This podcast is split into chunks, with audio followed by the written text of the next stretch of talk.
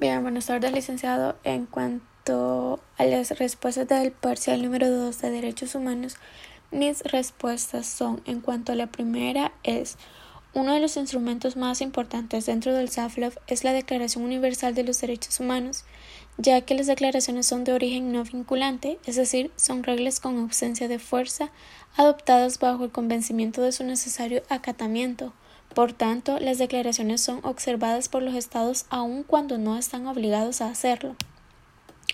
Otro ejemplo de ello es la Carta de las Naciones Unidas, ya que esta solo es una guía con pautas que establecen estándares de conducta, sin embargo, esas no son directamente exigibles, por lo tanto, solo surte efecto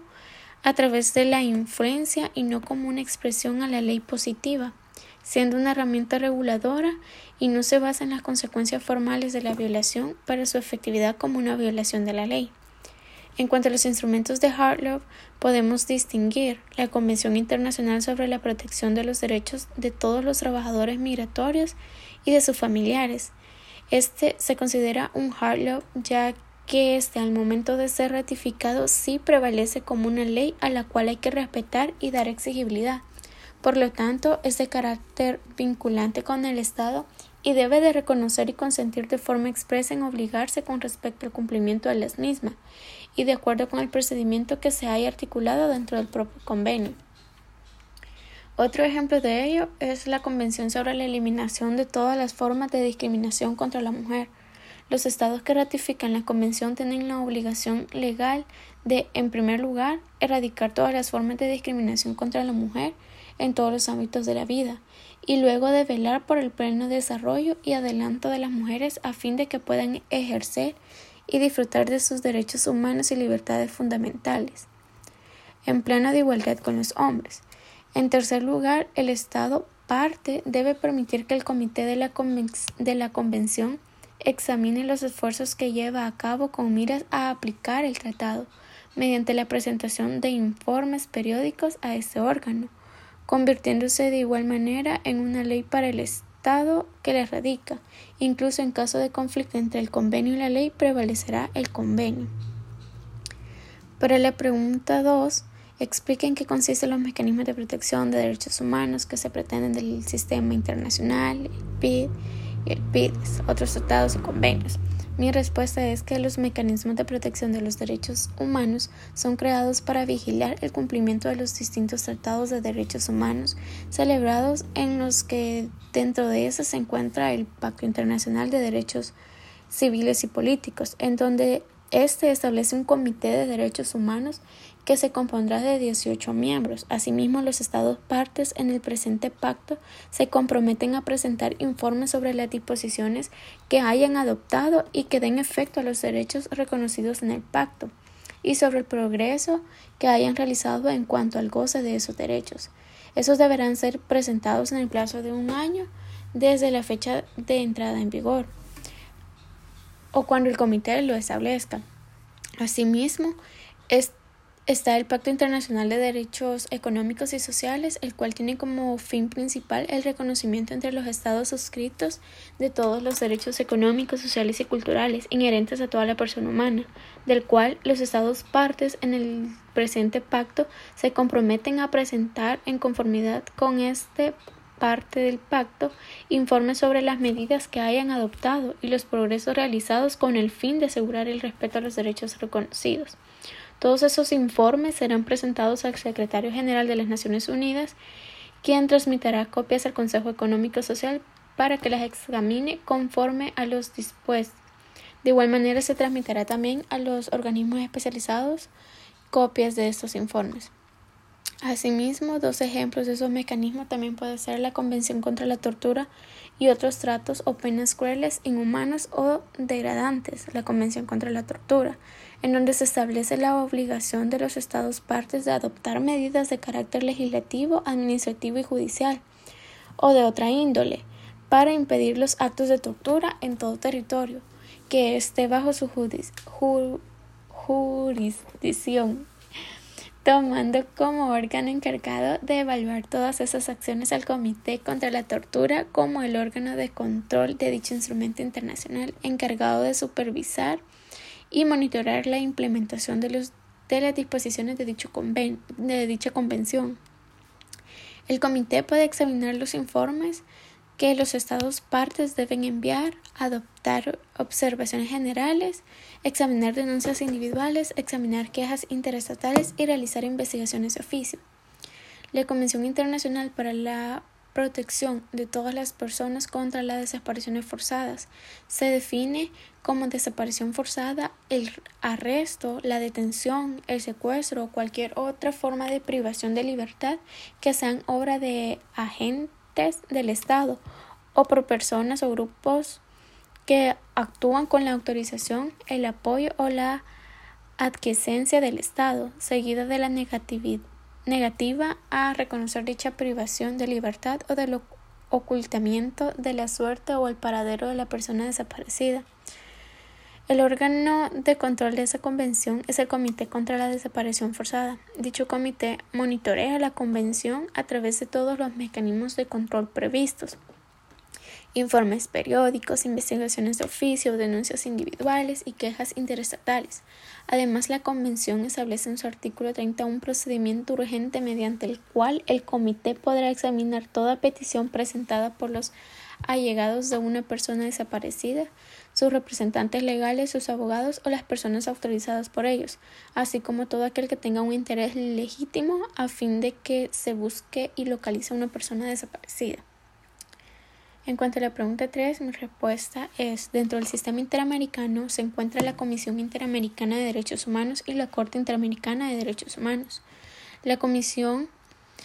y la Corte actúan de acuerdo con las facultades otorgadas por distintos instrumentos internacionales. En efecto, la Comisión y la Corte desarrollan sus funciones bajo el marco normativo compuesto por el siguiente conjunto de tratados interamericanos. En esos están la Carta de la Organización de los Estados Americanos, la Declaración Americana de los Derechos y Deberes del Hombre, Convención Americana sobre los Derechos Humanos,